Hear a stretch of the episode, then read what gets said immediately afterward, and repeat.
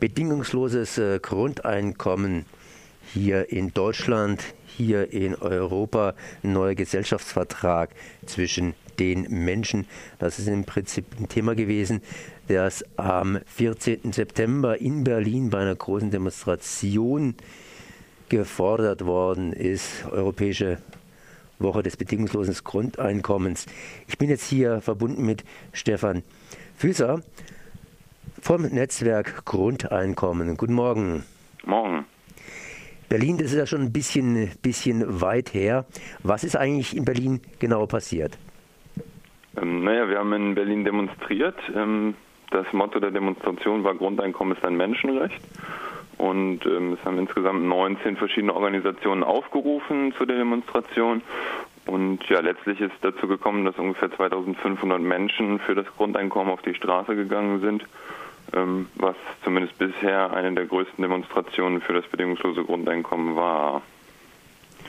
Habe ich mir sagen lassen, dass nicht nur Berlin demonstriert hat, beziehungsweise sich mit dem bedingungslosen Grundeinkommen beschäftigt hat, sondern praktisch in ganz Europa war das der Fall oder in einigen größeren Ländern.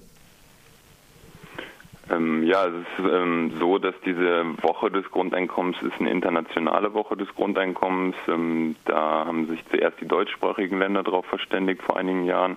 Ich glaube, dieses Mal war es die sechste Woche des Grundeinkommens und ähm, da momentan halt eine europäische Bürgerinitiative läuft, europaweit, ähm, ist es halt so, dass sich in immer mehr Ländern in Europa Initiativen für das bedingungslose Grundeinkommen gegründet und gebildet haben und entsprechend ist diese Woche des Grundeinkommens inzwischen halt dann auch in Ländern wie ähm, ja, Slowenien oder ähm, auch anderen kleineren EU-Staaten ähm, ja, gefeiert worden bzw. mit dem Thema gefüllt worden während Deutschland zusammenwächst oder man zumindest sagt, dass es zusammenwächst, hier Europa sollte auch zusammenwachsen, aber man hört halt immer wieder, dass eben der Süden hier abgehängt wird durch den Norden, sprich äh, EU-Finanzkrise etc. etc. Ähm, wie wirkt sich das aufs bedingungslose Grundeinkommen aus? Gibt es da ein einheitliches Vorstellung oder äh, wäre bedingungsloses Grundeinkommen für Europa praktisch auch eine Lösung? Ja, also die Auswirkungen auf das Grundeinkommen sind letztlich so zu verstehen, dass das, was momentan in Europa passiert, immer deutlicher zeigt, dass ohne ein Grundeinkommen eigentlich ähm, ja unsere Gesellschaft in Europa nicht mehr funktionieren kann. Also wir haben immer höhere Einkommensunterschiede ähm, in Europa und ähm, ja, es werden immer mehr Gewinne generiert aus, den, aus dem Kapital heraus und immer weniger Gewinne aus der Arbeit heraus. Also die Löhne sinken, während die Gewinne steigen und entsprechend müsste halt sozusagen endlich ähm, eine, eine pauschale Umverteilung ähm, ja, gestaltet werden, die dann ein bedingungsloses Grundeinkommen wären und ja, sozusagen dafür sorgen, dass mehr Gleichheit zwischen den Menschen, aber auch zwischen den Regionen Europas entstehen könnte. Und ein europaweites Grundeinkommen wäre dazu natürlich ein super Konzept. In Deutschland hat man bestimmte Vorstellungen zum bedingungslosen Grundeinkommen. Weichen die von anderen Ländern ab, die ja schließlich auch zum Teil andere Voraussetzungen haben als Deutschland? Ich würde behaupten, dass es nicht sozusagen länderspezifisch zu sehen ist. Also es gibt auch in Deutschland ähm, sehr, sehr viele verschiedene Meinungen, wie ein Grundeinkommen aussehen sollte.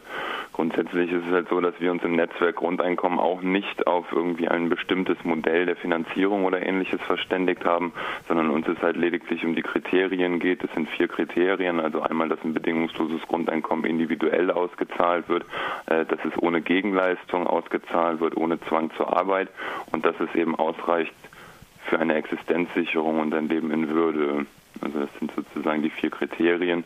Ähm, international hat sich das Netzwerk Grundeinkommen noch nicht darauf geeinigt, dass das Grundeinkommen auch wirklich existenzsichernd sein muss. Das heißt, es gibt in anderen Ländern durchaus auch noch mehr Bestrebungen, überhaupt ein Grundeinkommen auch in geringer Höhe sozusagen, um den finanziellen Ausgleich ähm, auf unterem Niveau herzustellen. Das heißt praktisch sozusagen ein Grundeinkommensstarter. Genau, also es gibt dann auch wiederum in Deutschland viele Leute, die sagen sozusagen, um das Grundeinkommen einzuführen, es ist ein Prozess, da kommt man erst hin und der richtige Weg ist sozusagen ein Grundeinkommen einzuführen, was zum Beispiel am Anfang auch 100 oder 200 Euro sein könnten.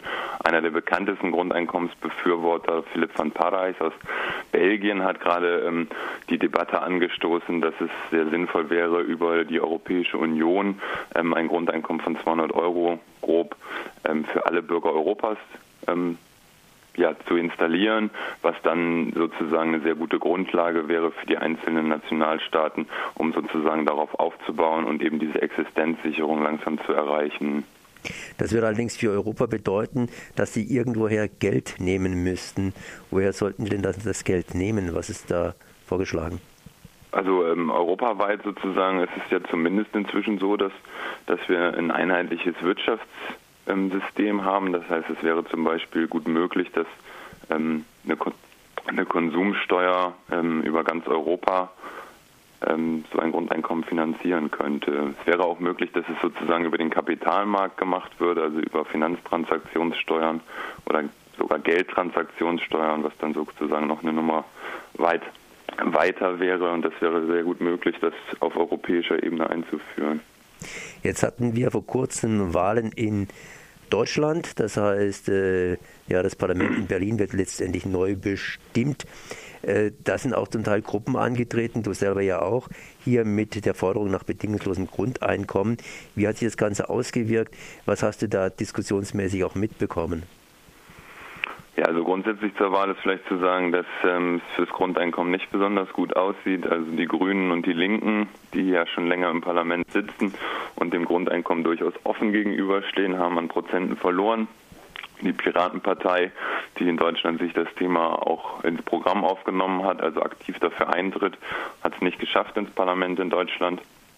Und ähm, ja, was sozusagen die verschiedenen Gruppen angeht, kann man schon sagen, dass es mehr Personen geworden sind, die sich für das Thema einsetzen. Seit 2009 auch mehr Personen, die versuchen, das in die Wahl zu integrieren. Und na, wir haben in Hamburg in diesem Zusammenhang ein Projekt gegründet, Erststimme Grundeinkommen.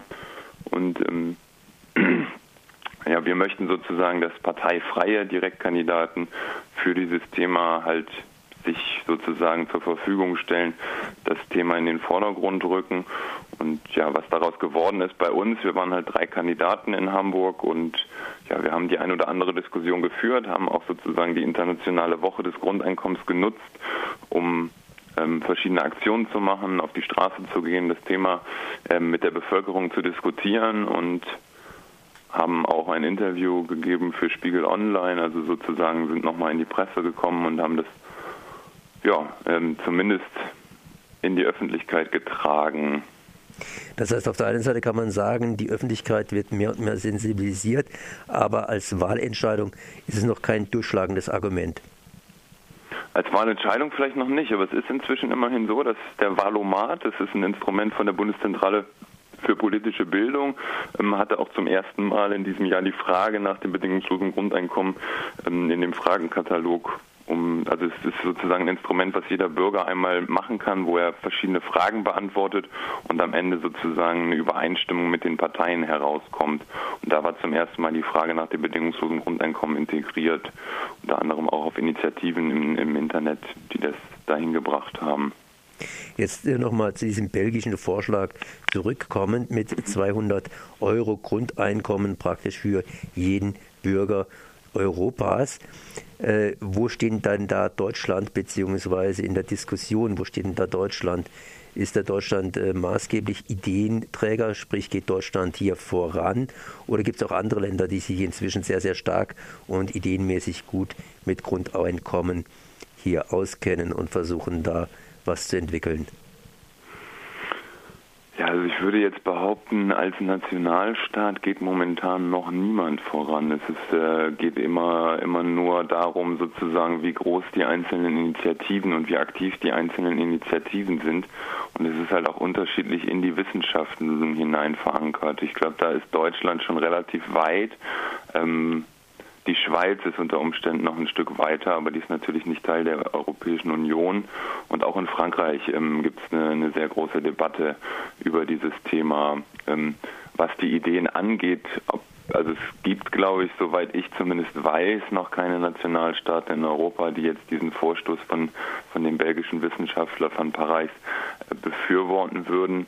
Ähm, was die Debatte angeht, ist Deutschland da sicherlich äh, momentan nicht der Vorantreiber und wird es auch wahrscheinlich nicht sein, weil es dann einfach europaweit schon ein Stück weit eine Umverteilung wäre, wo Deutschland als, ähm, ja, als starkes Wirtschaftsland nicht notwendigerweise direkt vom profitieren würde, sondern nur, nur sehr indirekt dadurch, dass halt ja, das gesamte System verändert wird und die, ähm, ja, die Gegebenheiten sich verbessern. Ich meine, wenn Deutschland hier Grundeinkommen bezahlen würde, würden die anderen Länder ein bisschen mehr Geld haben, könnten sie wieder ein bisschen mehr in Deutschland einkaufen. Sprich, das Wasser, was den Berg runtergeflossen ist, muss wieder hoch, um es neu abzuregnen. Sprich, du hast gesagt, in Deutschland gehen noch keine Staaten richtig, in Europa gehen noch keine Staaten richtig voran. Die Bürger in Deutschland sind aber relativ aufgeschlossen und die Wissenschaft hier auch in Deutschland. Das heißt, da kann man schon sagen, Deutschland ist ein bisschen führendes Diskussionsland zum Thema Grundeinkommen oder die anderen Länder machen da ein bisschen auch mit. Die anderen Länder machen definitiv mit. Also es gibt schon äh, lange ein europäisches Netzwerk dazu, es gibt ein internationales Netzwerk dazu. Es findet ganz viel wissenschaftliche Debatte auch in anderen Ländern statt. Auch in Österreich ähm, gibt es große Organisationen, gerade bei, bei den Katholiken, also der katholische Arbeitnehmerverband, äh, ähm, katholische Sozialökonomie in Österreich. Also es gibt ganz, ganz viele, ganz, ganz viele Organisationen, ähm, auch im kirchlichen, im, im Sozialgesellschaftlichen Gesellschaftlichen, die das Thema weiter voranbringen und auch in der Bevölkerung. Ähm, naja, die letzte Zahl, die ich gehört habe, sind, dass es um die 27 Prozent seien, die schon für ein bedingungsloses Grundeinkommen sind. Also es ist schon so, dass, dass das Thema immer weiter in den Vordergrund rückt. Aber ähm, es ist noch nicht so, dass es von der Politik direkt und konkret aufgenommen wird dann kann man natürlich noch für die nächsten Jahre einiges erwarten, zumindest hier an Entwicklung und Bewegung, vor allen Dingen, da das europäische Problem hier natürlich auch entsprechend drückt. Ja, das definitiv. Also ich habe gerade noch eine Zahl gehört, ähm, dass die die höchsten Einkommen um 1990 herum ungefähr 20 mal so hoch waren wie das Durchschnittseinkommen, was 2006 sich auf den Faktor 77 erhöht hat. Also die Einkommensverteilung wird immer drastisch drastischer unterschiedlicher und da kann so ein Grundeinkommen natürlich ähm, ja eine generelle pauschale Glättung herstellen. Also es ist dann nicht nur ein Sozialinstrument, sondern in erster Linie ein wirtschaftliches und gesellschaftliches Instrument, was was uns allen hilft. Ne? Stefan, Stefan Füsser, noch ein letztes Wort? Nö, vielen Dank. Vielen Dank. Das sage ich auch hier an Stefan Füsser vom Netzwerk Grundeinkommen. Merci. Tschüss.